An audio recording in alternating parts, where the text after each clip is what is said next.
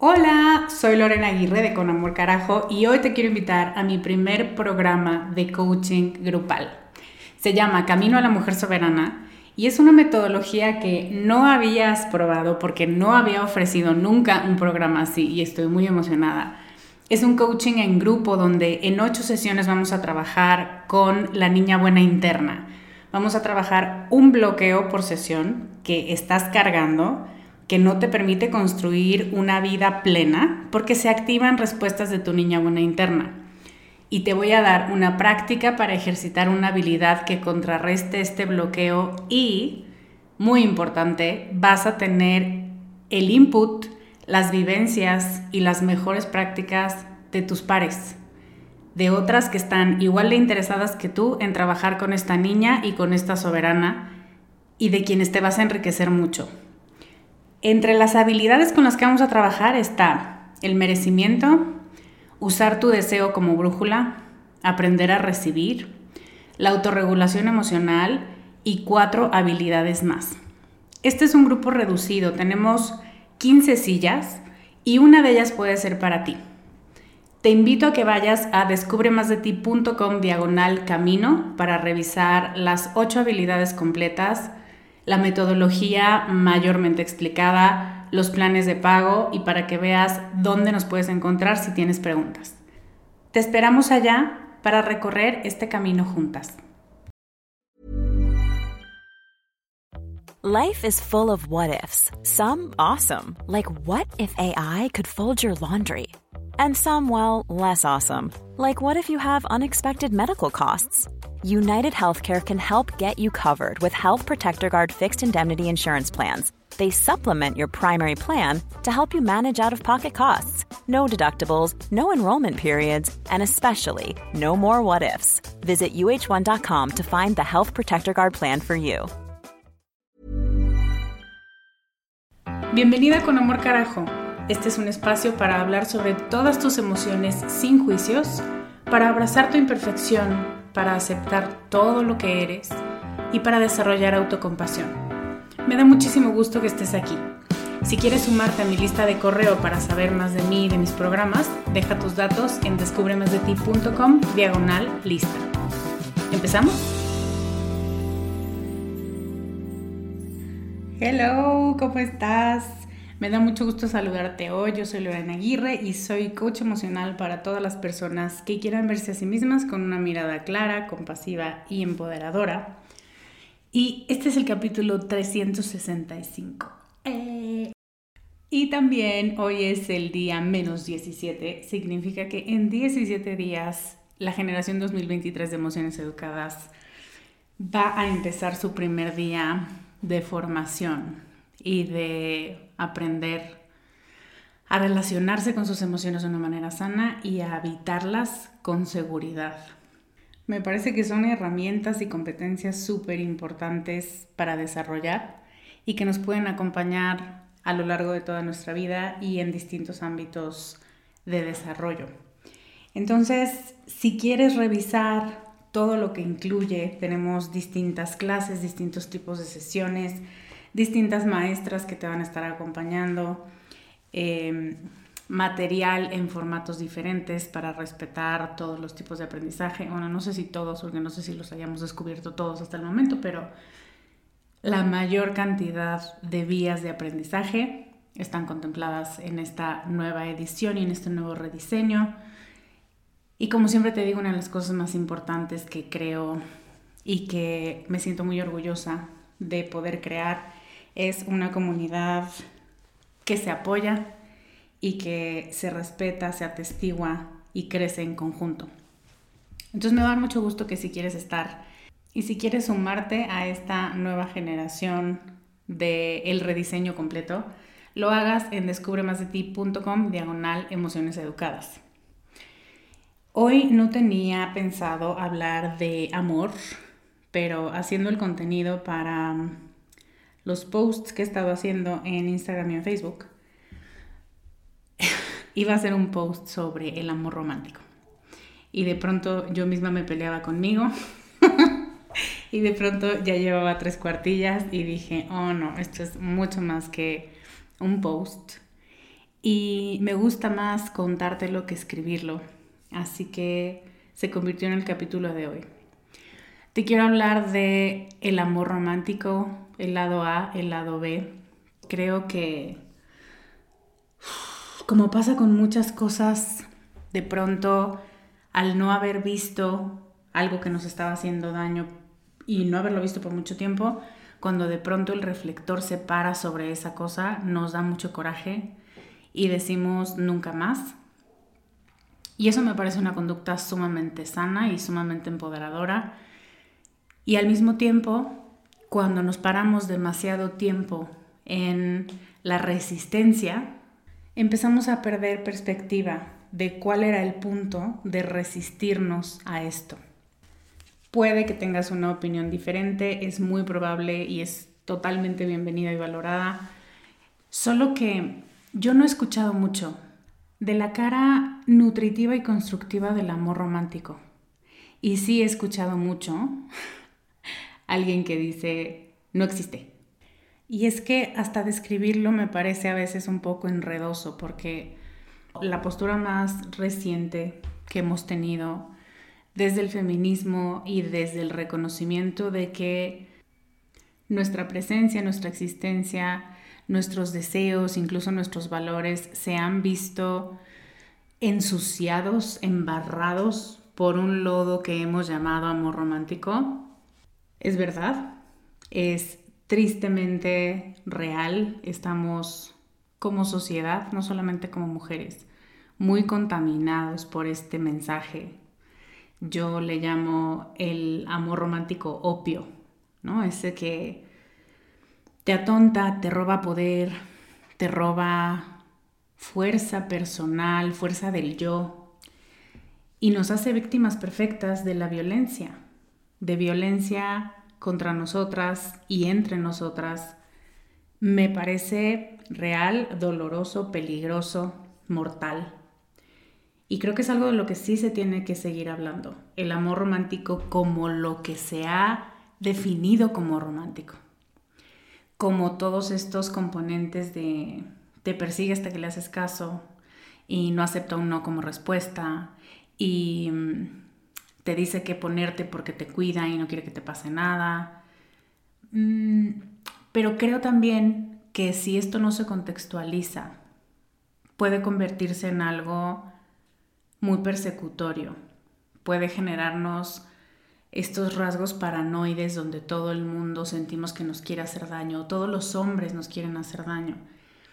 Sí creo, y estoy segura que en algún momento hice un capítulo al respecto, que el concepto del amor romántico, como se ha popularizado, el de las almas gemelas, el de una sola alma en dos cuerpos, y la imagen de la princesa en apuros, que es débil y que está incompleta hasta que encuentra un hombre, y si es un hombre, porque este mito y esta historia del amor romántico viene del heteropatriarcado, obviamente.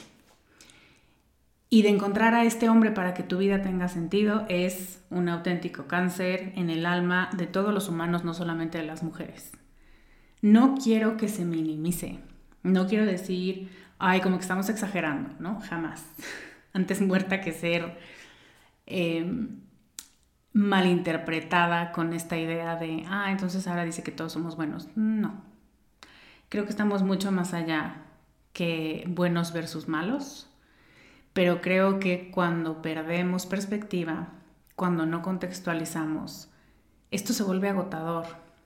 Y no solo agotador, se vuelve sin sentido. Empiezas, como te decía hace rato, a maltratar a otras mujeres. Otras mujeres tienen miedo de decir, mm, mm, es que yo sí quiero una pareja porque vamos a explotar. Bueno, yo no. Van a explotar en su contra y les van a decir que ¿Cómo es posible que digan eso? ¿Cómo es posible que quieran eso? Entonces, este, esta historia, este mito del amor romántico, a las mujeres les da un rol de víctimas, de mártires, desempoderadas, sin decisión sobre sus vidas. A los hombres les enseña y les da permiso de ser abusadores, sin empatía en nombre de un personaje mítico que es el amor romántico y de no entender por qué la otra persona, por qué la mujer que están persiguiendo se siente hostigada y de decir estás loca porque no entiendes mi tipo de amor. Y obviamente a las personas trans, no binarias, de un género no normativo, ni siquiera las considera. Están borradas por completo. Entonces, ¿quién gana aquí? El sistema en el que vivimos, como siempre. El sistema que no quiere que movamos nada, que dejemos el tablero como está, porque así como está, los que se benefician se siguen beneficiando. Y lo mejor es que nadie cuestione y que nadie proponga nuevas maneras de hacer las cosas. Sí, bueno, va a haber algunas bajas y va a haber gente que no se la pase bien, ¿no? Peor eufemismo de la historia. Pero bueno, no está tan mal. Y sí está mal, está de la muy mierda. Esta historia nos está haciendo mucho daño. Entonces, el amor romántico, como los cuentos de la princesa desvalida, es algo nauseabundo, es algo muy peligroso, es algo mortal, es algo que nos alimentamos mutuamente, como ya llegará, no te preocupes, seguramente, ah, seguramente si no tuvieron novio desde los 14, ya había gente a los 15 diciéndote, no te preocupes, alguien ya llegará, asumiendo que el estado perfecto es en una pareja, asumiendo que esa pareja es un hombre y asumiendo que eres miserable porque no tienes un hombre a tu lado. Y desde ahí empezamos, bueno, desde el kinder, ¿no? A las niñas de cuatro años les preguntan, ¿y ya tienes novio? Por favor, no. Por favor, paremos semejante abuso. Eso sobre el amor romántico opio. Y necesitamos trabajar para ser conscientes de que eso pasa, para dejar de fomentar estos discursos y estos comentarios que parecen inocuos, pero que en realidad siguen haciendo sentir mal a las mujeres, haciéndolas sentir incompletas y como que su única misión en la vida es encontrar un hombre que las acompañe. Pero, y este es un gran pero, y es la segunda parte de este capítulo, también existe el amor romántico que para su mala suerte hemos llamado igual, pero describe una realidad opuesta es el amor que sí existe, que no es un unicornio, que no eres una estúpida por querer y por creer que puedes compartir tu vida con alguien o con alguienes, desde el respeto, desde la conexión, desde una visión de futuro común. Y necesito unos minutos para un despotrique verbal. Dedicándome a lo que me dedico, yo me encuentro, no te voy a decir todos los días, pero un día sí, un día no, con decenas de mujeres que son brillantes, que son valientes, que son deconstruidas, que le han dado vueltas a esto de los sistemas de opresión, a esto del feminismo, a esto de todos los mensajes que hemos recibido y ni siquiera habíamos pasado por filtros. Estas mujeres que admiro tanto me comparten con una culpa enorme. Es que quiero una pareja y no me puedo quitar ese deseo del corazón, pero debería. Debería porque yo debería saber que no existen las parejas felices, las parejas sanas, que todos los que quieran estar contigo van a querer usarte. Yo debería saber eso. No debería haber caído en la trampa. Yo debería poder valerme a mí misma y no necesitar a nadie. Y me encabrona. Y me encabrona porque es la misma opresión, pero ahora del otro lado en el intento de emanciparnos de las imposiciones del sistema patriarcal, heteronormado, machista, nos hemos convertido en verdugos, en verdugas. En el afán por recordarles a todas las mujeres que su vida es suya, resulta que también les estamos diciendo que hay caminos que están cerrados, que no tienen permitido tomar y que si los toman, entonces están por su cuenta. O que si al final les va mal, las vamos a encontrar al final de ese camino y les vamos a decir, viste, te dije. Algunos ejemplos cuando se te ocurre compartir, ay, es que yo sí quiero, sí me gustaría, sí me imagino, sí fantaseo con una vida en pareja, pero que me nutra con un amor bonito, con algo que me haga crecer. Y cuando finalmente te atreves a decírselo a alguien, estos son algunos ejemplos de respuesta. No, no puedes querer eso. Si quieres un hombre, eres débil. No existe el amor. Ay, mi amor, todavía quieres en Santa Claus. O no puedo creerte, te creía más lista que eso. O la que intenta ser más buena ondita, el amor verdadero es el de tu perro y el de tus amigas. No necesitas nada más. Todas estas frases son comentarios reales que estas mujeres me han compartido entre lágrimas. Y lo que provocan es prohibición, humillación y vienen desde una falsa superioridad moral. Y sí, siempre es más fácil generalizar y hacer leyes sobre lo que tenemos que buscar y lo que tenemos que evitar. Mucho más fácil. Todos hagamos esto, nadie haga esto, fin. El problema es que a quien no sigue estas reglas que nos parecen las mejores y por eso las generalizamos, las censuramos, las excluimos y pensamos mal de ellas. Entonces las leyes, las normas, las reflexiones que te iban a proteger, de pronto te convierten en una paria. Y entonces tienes mujeres que son brillantes y que han trabajado para construir lo que es mejor para ellas y que tienen elementos de análisis y elementos de selección y autoconfianza suficiente para decir esto no me lo merezco con Perbay, esto pintaba para hacer una buena relación, pero de pronto ya no, y no tengo problema en soltarte. No me voy a quedar con alguien que me minimiza o con alguien que no respeta lo que yo quiero. No, no creemos que ellas puedan tomar buenas decisiones respecto a sus parejas. No les damos esa confianza, no les damos esa tribu. Y eso es muy peligroso. Y el amor de tus amigas, el amor de tus mascotas, el amor del universo, son preciosos, preciosos como algo preciado, como un tesoro. Son incomparables, son distintos puntos de amor y son bellísimos. Y yo creo que el alma necesita de todos. Pero no les hagamos la grosería de utilizarlos para suplir otras cosas. Y lo que quiero decirte con esto es que es muy importante que tomes, que hagas valer este derecho de desear lo que tú quieres, de saber que eres una mujer brillante, que sí seguramente tienes muchos conocimientos y muchas tendencias que durante los años que has estado en este planeta has aprendido de manera inconsciente, pero estás al tanto de que eso existe que confíes en ti y en tu forma de seleccionar a la gente que te rodea, incluida una pareja. Creo que el problema de radicalizarlo todo y generalizar todos y ninguno y siempre y nunca es que perdemos perspectiva. Y entonces empezamos a señalar de manera incorrecta las causas de nuestra infelicidad. Yo creo, y de nuevo, puedes opinar distinto, y con respeto pienso que siempre se puede escuchar la postura ajena, pero yo creo que el problema no es el amor, ni la pareja, ni enamorarte. El problema es todo lo que nos han dicho que significan esos conceptos, porque casi siempre, si no es que siempre, están pareados con una visión misógina, utilitaria, violenta, horrible.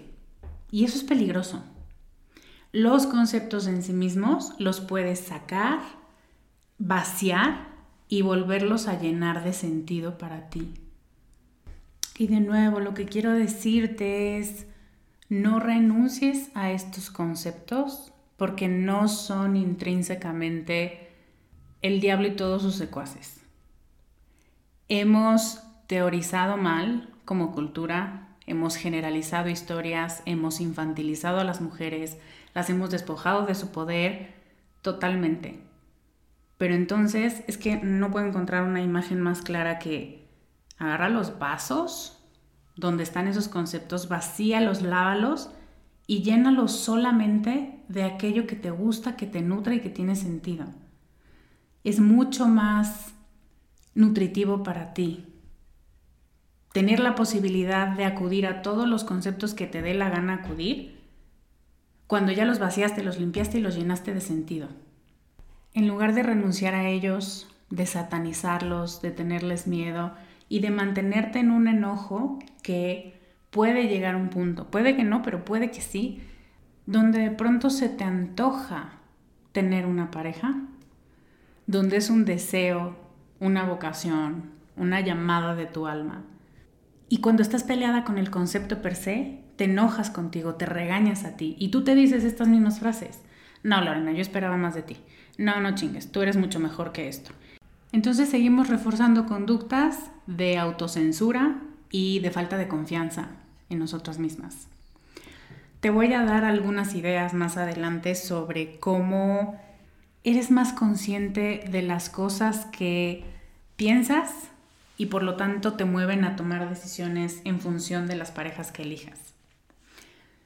Antes, ¿hay personas rotas en el mundo? Por supuesto. Yo sé que tú y yo estamos rotas, traemos cargando muchos dolores, muchas heridas, muchos traumas, pero existen personas con el alma muy rota porque han pasado por mucho y desde ahí, desde este dolor y este trauma, están socializadas para entablar una relación contigo. Y esa relación tiene muchos componentes de deshonestidad, de usarte, de nulificarte, de sentirse mejor porque tú te sientas mal. Y su principal fuente de alimentación es el sistema, el sistema patriarcal, colonialista, machista. ¿Está muy jodida la cosa? Sí. Pero hay dos cosas muy importantes que te quiero decir sobre el amor de pareja y sobre estas personas rotas. Uno, no es tu labor rescatar a estos hombres, a estas personas de esa rotura. Porque tú no estás en este mundo para ser la salvadora de nadie y porque si alguien cruza el pantano dormido mientras tú aquí arropas en tus brazos, muy probablemente esa persona regrese al mismo pantano a aprender la lección que se perdió mientras se dormía. Entonces esto no sirve ni para ellos ni para ti y sobre todo no es tu tarea. Tú tienes mucho que hacer con tus propias heridas, tienes mucho que reconocer de tu propia grandeza y no creo que estemos en este mundo para hacernos responsables de las heridas de otras personas. Es más, no solo no creo, no me parece que sea posible.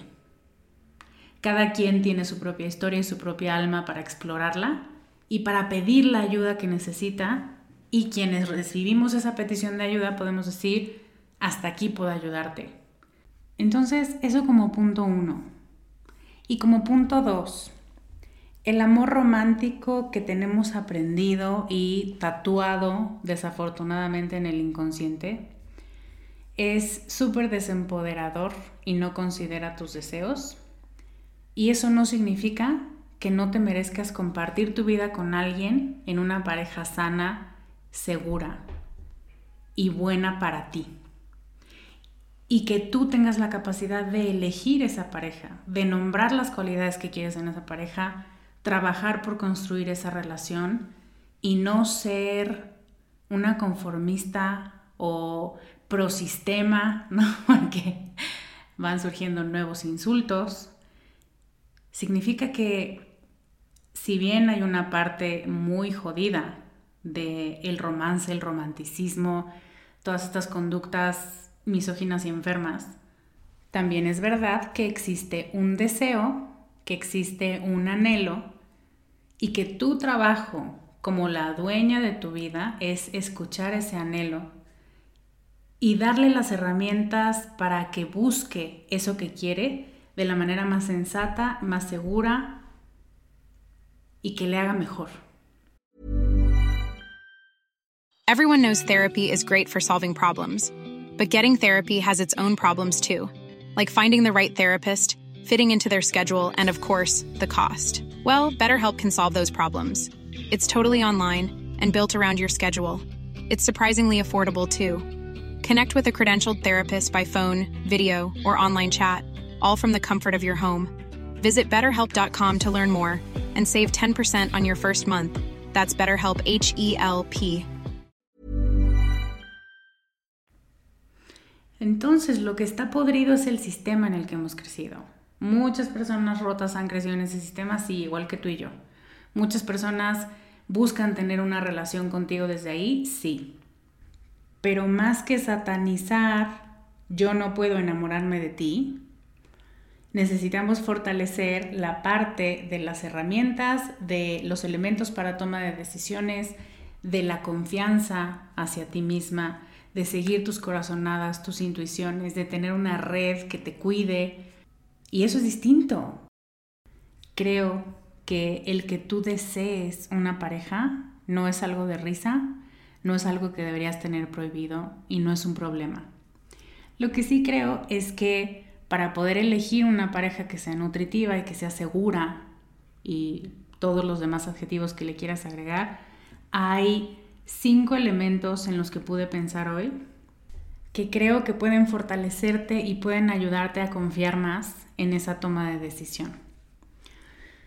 El primer elemento es tomar conciencia de que este sistema patriarcal, colonizador y abusivo existe. Mm, creo que la gente cuando dice aguas con el amor romántico se refiere a aguas con la inconsciencia de lo que nos han querido enseñar que tienes que aguantar en nombre del disque amor. No más que es más largo y de pronto no alcanzamos a decirlo todo. Pero es muy importante reconocer que hay un sistema que no te considera y ni siquiera piensa en ti como mujer un sistema para el que tu cuerpo y tus decisiones no te pertenecen, sino que cualquiera puede venir y decirte qué hacer. Y donde si no obedeces, yo puedo maltratarte. Eso está súper normalizado. Y creo que es mucho mejor reconocerlo a decir, ay, claro que no. Bueno, yo no sé en qué círculos te mueves tú, pero en mi círculo eso no pasa. Bueno, una de las cosas más importantes que tenemos que entender es que el sistema afecta a todos los que vivimos en él. Si a ti no te toca de cerca, qué cool, pero existe. Y desde ahí, desde ese conocimiento y desde el reconocimiento de mucho privilegio que muchas tenemos, entendemos de una manera distinta dónde están los riesgos y dónde podemos ser de más utilidad para más mujeres, para más personas que reconozcamos que este sistema existe es reconocer que no son unos cuantos, que todos, todas y todos hemos crecido con los mismos cuentos y con los mismos modelos a seguir, entre comillas, más tóxicos que el lago de Springfield. No sé por qué me vino eso a la cabeza. Pero saber que existe y que está vivo dentro de todos nosotros te puede ayudar a tomar distancia de las cosas que resultan por lo menos cuestionables y decir, a ver, alto, esto no me está gustando. No voy a seguir por aquí, no voy a normalizar esto. Yo sé que lo normalizamos como cultura, pero yo no lo voy a hacer. La información te permite tomar tus precauciones, te permite no confiar de más, porque muchas veces eso es lo que nos recriminamos a nosotras mismas. Es que ahí estaban todas las señales y yo no las vi. Y volvemos a este punto de no sabía que no sabía. Entonces, no es recriminarte, es informarte. Esto se llama así, o es más, ni siquiera sé cómo se llama, pero esto no se siente bien. El que me calles, el que me digas qué hacer, el que me escondas, el que me dejes de contestar, esas cosas no sé si tienen un nombre, porque como te he compartido, creo que la realidad supera nuestra capacidad para nombrarla, para ponerle etiquetas. No sé si esto se llama de alguna manera, pero no me gusta y no lo voy a permitir. Y entender que esto viene y tiene sus raíces en un sistema que sigue y sigue y sigue dando frutos, los frutos más tóxicos del planeta, nos permite decir, no, yo de eso no pruebo, no, eso no lo permito. Entonces, este es mi primer punto para poder vaciar tus vasos de estos conceptos y limpiarlos y lavarlos, necesitas primero reconocer que estaban sucios, que estabas viendo el mundo a través de ciertos conceptos y de ciertas cosas que das por sentadas, que no eran verdad, que no van contigo y que no están pensando en ti. La segunda idea es este reconocimiento, este amor por ti misma, donde sabes que te mereces cosas buenas, cosas bellas, cosas respetuosas, amorosas y que no tienes que hacer nada para ganártelas y por lo tanto no hay algo malo que puedas hacer para que te lo nieguen. O no es tu culpa que de pronto alguien te trate mal. Necesitamos fortalecer este amor por nosotras mismas, este reconocimiento de valía y de yo no me merezco menos que esto. Y en el momento en el que empiece a ver que esto no funciona, voy a moverme de aquí. Me voy a ir, voy a reclamar, algo va a pasar. Esto no se puede quedar así.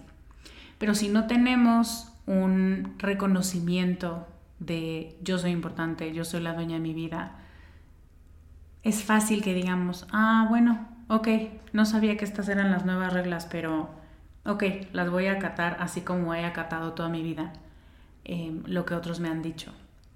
Y yo sí creo que esto que llamamos amor propio es el reconocimiento de nuestra propia dignidad y de que nos merecemos amor en todas sus formas, amor de todos nuestros ámbitos y de todas las cosas que hagamos, los lugares donde estemos y las relaciones que tengamos. Sí nos lo merecemos. Nos han querido convencer de que no y de que si quieres amor entonces necesitas esforzarte. Pero ¿qué pasaría si de verdad reconocemos que somos personas dignas de que nos pasen cosas buenas, de recibir amor y amor bonito, de que se nos respete, de que se nos valide, se nos valore, se nos presuma? ¿Por qué no? El tercer componente es la sabiduría interna de cada una. Poder, a ver, estamos hablando de cosas que necesitamos fortalecer, ejercitar, para que de pronto esto se convierta ya en una reacción por default. Si tú ejercitas tu sabiduría, escuchar tu voz interna, puedes llegar a un punto donde esta sabiduría interna te dice, tu deseo es importante, valido tu deseo, me encanta que desees cosas pero acuérdate de elegir no solo desde lo que deseas, sino también desde lo que te nutre. Para mí esta sabiduría interna siempre es una abuelita arquetípica interna que te dice, ay, qué padre mi amor. Bueno, ahora también no se te olvide revisar tus bolsillos, ¿no? Y revisar otros puntos, no los vayas a perder de vista. Yo nada más te digo, porque de pronto cuando estamos deseando tanto algo, dejamos o podemos tender a dejar de ver cosas. Entonces, fomentar, desarrollar esta sabiduría que a veces es el abogado del diablo y que a veces nos dice cosas que no queremos escuchar, es súper importante. Porque eso que no queremos escuchar suele ser nuestra intuición y suele ser esta parte que dice, es que lo dijo bien, pero la forma en la que lo dijo no me encantó. Es que las palabras que utilizó no me parecieron adecuadas. Es que no sé qué pasó, pero no me sentí segura y no me sentí cómoda. Entonces tu deseo es importante y que tú quieras algo es un excelente motivador y una chispa que inicia, pero necesita alimentarse de lo que te nutre. Una chispa sola no va a prender una fogata. Necesitas que con lo que nutras la fogata sea suficientemente fuerte y suficientemente de calidad para seguirte manteniendo calientita. Entonces, otro punto que es importante ejercitar es esta sabiduría interna. Donde te digo, muchas veces no te gusta lo que te está diciendo porque como que te viene a ponchar el globo, pero dices, bueno, sí tienes razón. Sí lo deseo y me encanta desearlo. y me voy a dar permiso de desearlo. Y también me voy a dar permiso de reconocer cuáles son algunas cosas donde tengo que poner más atención. El punto número cuatro son los límites, los límites sanos. Si tú empiezas a ejercitar límites en general contigo y en general con otras personas, no necesariamente con una pareja, pero cuando llegues a pareja tú ya estás súper entrenada, entonces te sientes mucho más en control, mucho más fuerte y con mucho más poder y agencia de decir, ¿sabes qué? no me gusta que me nombres así y te voy a pedir que no lo vuelvas a hacer. Y los límites los marcamos desde lo que está permitido y desde lo que se siente bien para nosotras. Incluso desde esta rabia justa, donde dices, no, para aquí no vas a pasar. Esto no vuelve a pasar. Em, solemos tener mucho miedo a poner límites porque solemos tener mucho miedo a que la gente se vaya. Y es justamente de eso de lo que se tratan los límites. Si no puedes respetarme, entonces voy a tener que dejarte ir. Esto no es negociable. Y aquí, otro paréntesis que no esperaba decirte, solemos tener miedo a que nos vamos a quedar solas. Esto es una locura. Es que si pongo muchos límites me voy a quedar yo sola encerrada en mis límites. No, a lo mejor al principio, y esto sí suele pasar. Y de pronto a la gente con la que convivías no le gustan los límites que le pones. Pero eso no significa que estás destinada a la soledad involuntaria, solo significa que tu entorno estaba traspasando tus límites muy constantemente. Y en lo que tu energía se modifica, en lo que empiezas a tener más claridad de lo que puedes y quieres permitir y no, a lo mejor se siente un poco de soledad, pero después llegan a ti personas que te dicen, ah, no, esto no, ok, gracias por decirme, ya no lo vuelvo a hacer. Y sin mayor problema y sin mayor chantaje, se adhieren a tus peticiones, porque saben que si se adhieren a ellas, tendrán una mejor relación contigo. No lo dudan, no se justifican, no te hacen sentir que eres una loca exagerada, ridícula. Entonces, sí, que la gente se aleje puede ser una consecuencia de poner límites, pero lo que te quiero decir es, es una buena consecuencia. Tú no quieres ser que alguien que esté dispuesto a sacrificarte y a tratarte mal y a chantajearte con tal de no respetar lo que para ti es importante. Esto es súper importante. Y hablando de en emociones educadas, el último módulo que revisamos es el módulo de límites, porque creo que es una de las cosas que más nos hacen falta para hacer valer nuestras conclusiones después de haber habitado nuestras emociones. Casi siempre tenemos algo que pedir o algo que cambiar, algo que hacer diferente. Y es muy importante poder decirles a la gente que queremos, a quienes conviven con nosotros, estas son mis reglas. Entonces, al final terminaron siendo cuatro mis invitaciones a desarrollar habilidades sobre estudiar y reconocer que los sistemas de opresión existen y que desde ahí solemos vincularnos con otras personas y con nuestras parejas para poder prepararnos trabajar sobre este respeto enorme hacia tu esencia, que merece todo el amor del mundo, trabajar tu sabiduría interna y escuchar tus voces internas que te dicen esto no me gusta, esto necesito que lo pienses bien, y trabajar los límites sanos, los límites que parten desde el amor a ti y que le enseñan a otras personas cómo amarte también me parece muy importante reconocer que hay cosas que trabajar, que otro de los mitos del amor romántico es decir, ay, ya te vi y ya me enamoré, felices para siempre. No, no, no, no, no. Digamos que hay una chispa de interés y de, mm, podría ser, pero después de eso viene mucho trabajo. Y antes de eso viene mucho trabajo, que es a lo que te estoy invitando a prepararte con estos cuatro elementos de análisis. Creo que aunque no son los únicos y seguramente mientras investigues y mientras ejercites estos puntos encontrarás que hace falta más, sí son un muy buen punto de partida. Y sí te ayudan a sentirte más cómoda y más empoderada en la búsqueda de algo que tú sabes que tiene sentido para ti cuando lo sientes en tu ser y dejar de estar dando explicaciones y dejar de sentirte culpable por lo que deseas. Yo sí creo que dos personas o más personas, si le haces al poliamor, se pueden unir desde el respeto y desde la cicatriz, no desde la herida abierta y supurante. Sí lo creo. Lo he vivido. Conozco gente que lo ha hecho. ¿No son relaciones perfectas? Por supuesto que no. no es este amor romántico de felices para siempre, no, lo que prueba mi punto.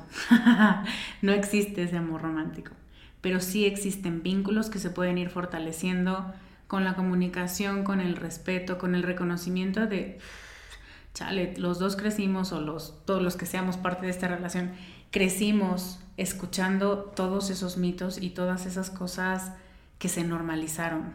Hay que tener cuidado en lo que decimos. Y desde ahí podemos generar vínculos fuertes, vínculos amorosos, y estos vínculos que nos sostienen a lo largo de nuestra vida, que nos hacen sentir acompañadas, contentas y que lo estamos haciendo bien en la manera en la que elegimos a la gente que se sube a nuestro barco.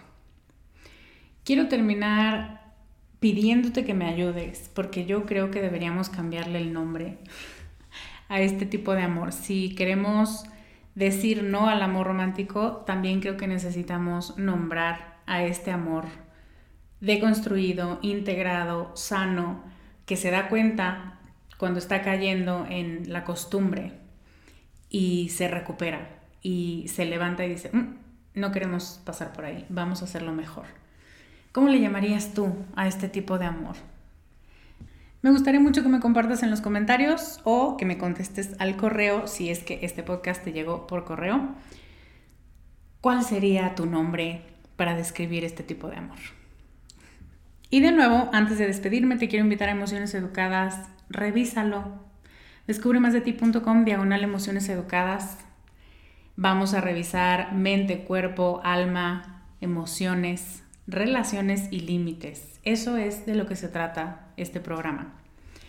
Poder encontrarte, encontrar lo que es verdad para ti y después poderlo comunicar para subir personas a este barco de tu vida para que se enriquezcan mutuamente, solo partiendo desde donde estás tu parada y desde lo que es bueno y positivo para ti. De nuevo, la página es descubremasdeti.com, diagonal emociones educadas. Muchas gracias por acompañarme hoy. Te mando un beso enorme. Yo soy Lorena Aguirre y te veo la próxima semana con más ideas para ser más tú. Bye. Este podcast, sus notas, regalos y links viven virtualmente en la página www.descubremasdeti.com. Encuéntranos en redes como arroba descubre de ti.